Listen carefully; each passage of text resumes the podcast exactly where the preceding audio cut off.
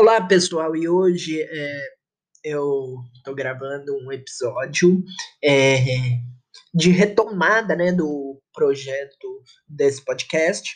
E agora, como vocês podem ver, o podcast está de nome novo, né, que é o Corelia Corporation, que na verdade a Corelia Corporation é uma guild de gaming é, que responde principalmente pela, pela pelos games da plataforma Roblox, na verdade agora não são mais games, né? São experiências.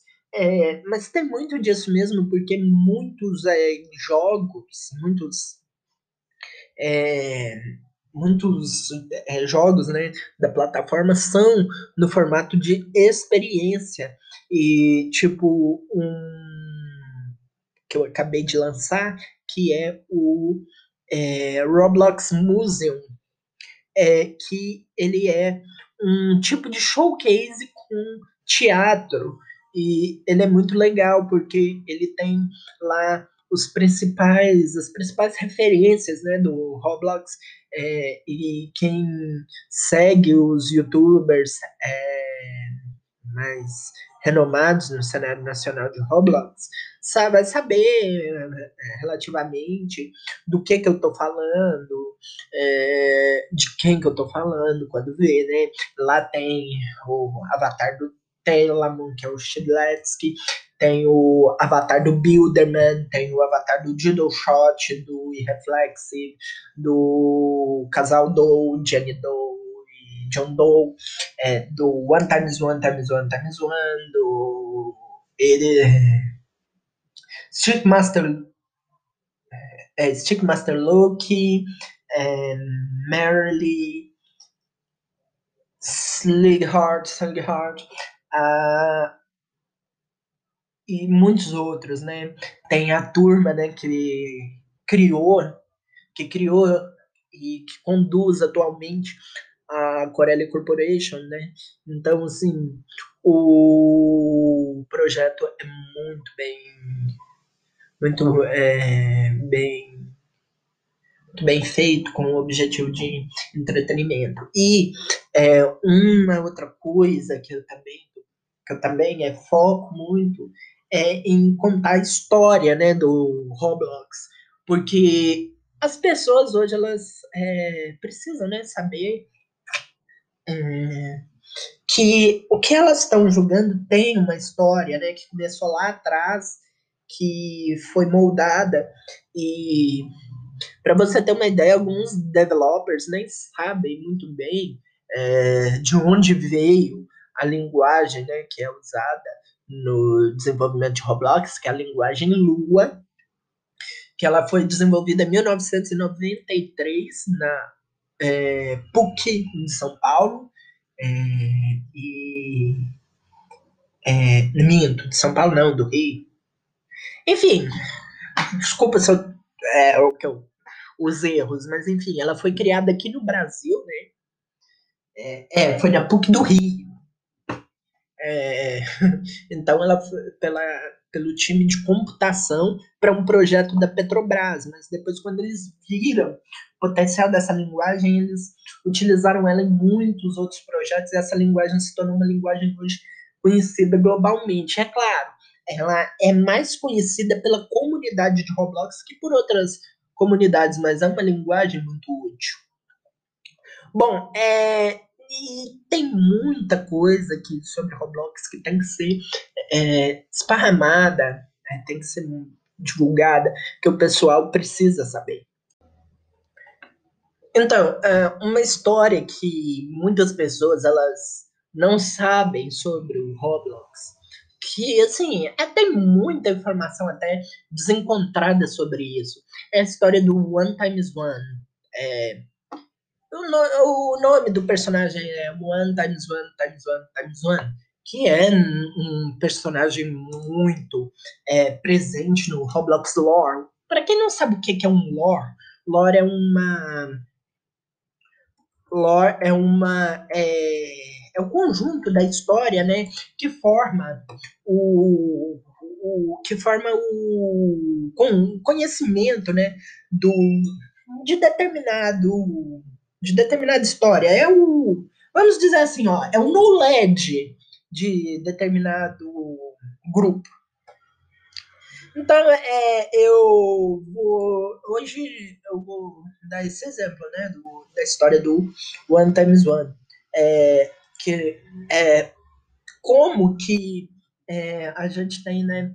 É, como que o nosso trabalho, né? Do, da Corélia e inclusive até um pouco do Roblox Museum é, tem é, trabalhado nisso, né?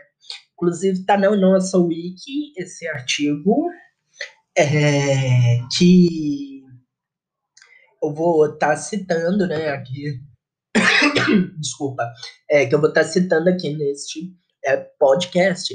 É, então, assim, quem é One Times One? Que, que personagem que é esse dentro da comunidade de Roblox? Então, é, One Times One, é, vamos chamar ele assim, é, de agora em diante, ele foi uma conta de teste criada pelo Shidletsky, John Shidletsky. E por toda a comunidade surgiram muitos rumores sobre One Times One Times One Times One ser um hacker. E também é, havia rumores de ele ser um exploiter, um líder de um grupo de exploiting. E embora esses rumores é, já tenham sido desmentidos, ainda existe aquela, aquela é, lenda urbana do Roblox de que o, o One, assim como John Doe e Jenny Doe, pertence a um hacker. Mas, mas não. Eles tanto o One Times One, Times One, Times One, quanto John Doe e Jenny Doe são personagens é, que são meras contas de teste que foram usadas na época do Roblox Beta e que atualmente é, os que não, o, no caso de Jenny Doe e John Doe estão inativos e o One Times One foi extinto. Ok? É, e é, Embora a conta estivesse nativa, muitos jogadores é, especularam que eles ficavam ativos é, depois de atualizações. E isso aumentava os temores né, de que ele voltasse e hackeasse todos. Então, é, o que, que acontece? Vendo essa popularidade, a, que o One Times One tem dentro da comunidade, a Roblox fez é, referência a ele na mídia, em eventos, inclusive até é, quando teve os, os lançou né, os toys é, da Roblox, é, brinquedos mesmo, é, physical toys né, da Roblox, é, numa edição, se eu não me engano, teve One Times One, é, e isso é, fez com que o One Times One ficasse popular. E é também em eventos da plataforma, né? É, os últimos três grandes eventos, que foi o Ready Player 2, Bloxy Awards, oitavo Bloxy Awards, que foi o Bloxy Awards de 2021, e no primeiro Metaverse Champions, Metaverse Champions de 2021, primeiro, é, você tinha você tem muitas referências visíveis ao One Times One. E, inclusive, referências essas que é, deixam bem claro é, que a Roblox é, ela, ela sabe dessa dessa história e do, do potencial que isso tem. Mas de onde que esse carinha veio? Então ele foi. Ele foi um. Quem conhece? É, John Shadletsky. É, eu acho que o nome dele é John. É, então, o Shadletsky, é, ele usou o One Times One é, para criar um fundo de uma história. É, e o que que acontece? É, o, como que eu vou explicar? Quem conhecia Shedletsky no fórum, no extinto fórum da Roblox, sabia que ele, embora tivesse uma função séria dentro da comunidade, ele era muito brincalhão. Ele era o que hoje a gente chama de troll. Ele fazia muita trollagem, fazia muita, muito post, uh, tipo clickbait, muito post de brincadeira. E num desses posts, né, é, de trollagem, ele falou de uma parte, one times one times one times one, do mal.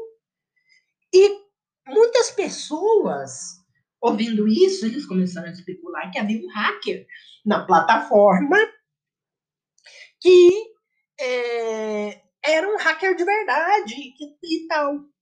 Mas uh, um ex-administrador, é, Mr. Doombringer, ele verificou que Times One não era um hacker, mas sim uma parte parte de uma história, né, de fundo criada por Shidletsky. E ele ele até inclusive colocou isso numa postagem do fórum que eu vou ler aqui na íntegra agora. Então, Mr. Doombringer, ele ele falou isso aqui, ó. É, ele disse aqui: eu postei isso num tópico que morreu posteriormente. Estou postando aqui para que você possa consultá-lo mais tarde. Mantenha o link para este fórum, distribua, diga a verdade às pessoas. Vamos falar sobre a origem do nome. Há muito tempo, Telamon postou várias histórias sobre a história de Roblox nas notícias do fórum. É, os grifos são meus. Nas notícias. Um deles incluía menções de dois por dois, o primeiro tijolo. Copiado repetidamente, todos os outros tijolos foram seus descendentes. Então, uma, em uma nota de rodapé, ele menciona o mal, one times one, times one times one. Daí que vem o nome. Cupidon, John Shedletsky. Vamos falar por, sobre por que as pessoas dizem que ele é um hacker. Um cara cujo nome foi esquecido há muito tempo, não Zuka, encontrou um exploit, não cheat engine, para in inserir scripts de controle em locais online. Ele me enviou uma mensagem dizendo que tinha algo a demonstrar. Eu me juntei a ele em Crossroads e começou a chover cabeças dizendo coisas do tipo: é, ele está voltando e One Times One Times One está vindo para você e coisas afins. As pessoas no servidor enlouqueceram e eu achei isso hilário. Ele me deu instruções de como funciona e eu relatei para os desenvolvedores. Fim da história. Outras pessoas, como Dignity, é, encontrariam outra maneira de inserir scripts e presumiriam que tem algo a ver com um grupo de hackers. One times one times one times one. A verdade é que era um cara brincando de uma coisa do Roblox Law. Assinado Mr. Doombringer. Então, é, quando a gente olha essas histórias, né, a gente vê que uh, a comunidade cria uma uma história toda em cima de um, uma questão, né? E, e ele. É, essa história nem sempre é verdadeira. Às vezes é, eles falam o que eles querem pensar e o que os outros querem ouvir. E o que, que é o nosso trabalho, o trabalho da gente que, que cria conteúdo histórico, o que, que é esse trabalho? É desfazer essa, essa, esse dano, esse, essa distorção do lore, da tradição é, que existe, para que as pessoas conheçam melhor, entendam melhor é, o que, que é que aconteceu de verdade Então a gente tem ali ó, o registro deixado pelo próprio Mr. Dumbringer a respeito do que aconteceu. E esse artigo que está na Wiki da Corelia Corporation, ele é tirado da própria Interwiki do Roblox, uma Interwiki é que é mantida pela comunidade de Roblox. Então, não é uma historinha ali que eu catei da internet, traduzi, joguei ali, não. Eu pesquisei e tirei da, de uma fonte oficial, onde as pessoas que escreveram, elas escreveram com um padrão, é, vamos dizer assim, é wikificado. É, e é assim, a Wikipédia de Roblox, é uma Interwiki, então tem várias coisas ali específicas da plataforma de Roblox. É, então, assim, o nosso trabalho, como eu disse, meu trabalho e o nosso trabalho na Corelli Corporation não é só trazer entretenimento, é trazer a verdade. Porque, é, assim, é, a verdade, ela, ela torna as coisas claras. E quanto mais claras as coisas são, melhor. Mas voltando ao que a gente estava falando sobre o Roblox Museum. Uh, esse é o beta público, a versão 1.0.01. É, a gente ainda vai mexer muito nesse game. É, eu ainda pretendo pôr mais skybox, um, mais um monte de coisa. É, e esse mapa ele é, foi feito para justo por, com o objetivo de criar né, uma criar uma experiência é, relacionada com a história né, do Roblox, com tudo que já aconteceu, com as coisas que já é, se passaram, e também um teatro, uma coisa multifuncional. É, é isso, espero que vocês tenham gostado do episódio, né? É, se você gostou do nosso episódio de hoje, por favor, é, clique no botão seguir. Escute nossos outros episódios aí. É, nós temos também é, episódios anteriores de quando esse programa era o programa Corélia, né? É, e eu tenho certeza que vocês vão gostar demais é, do dos nossos episódios anteriores. Bom, é isso. Muito obrigado por nos ouvir e até a próxima.